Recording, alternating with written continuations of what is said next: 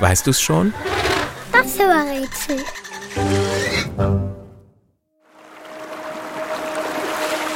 Das Tier, das wir suchen, ist als Erwachsener in etwa so groß und schwer wie ein Menschenkind zur Einschulung. 1,20 Meter lang und 20 bis 30 Kilo Gewicht. Das war's aber auch schon mit den Gemeinsamkeiten. Den größten Unterschied zwischen unserem Tier und uns Menschen sieht man bei den Haaren. Das Tier, das wir suchen, ist am Körper mit Fell bedeckt.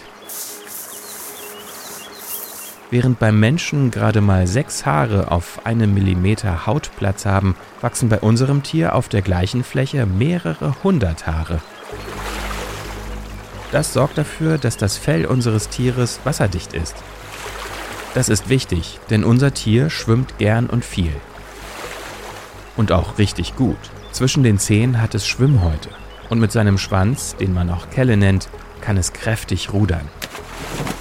Während wir Menschen beim Tauchen Nase und Ohren zuhalten oder abdecken müssen, kann das Tier, das wir suchen, sie ganz einfach schließen. Bis zu 20 Minuten kann es so unter Wasser bleiben.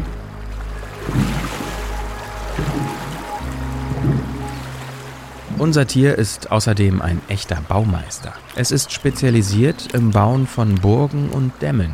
Dazu fällt es ganze Bäume. Aber nicht mit der Axt oder einer Säge, sondern mit den Zähnen. Bäume nagt es am Ufer von Seen und Flüssen einfach um. Deshalb nennt man unser Tier auch semi-aquatisches Nagetier. Und? Weißt du es schon? Welches Tier suchen wir? Ich sag es dir. Es ist der Biber.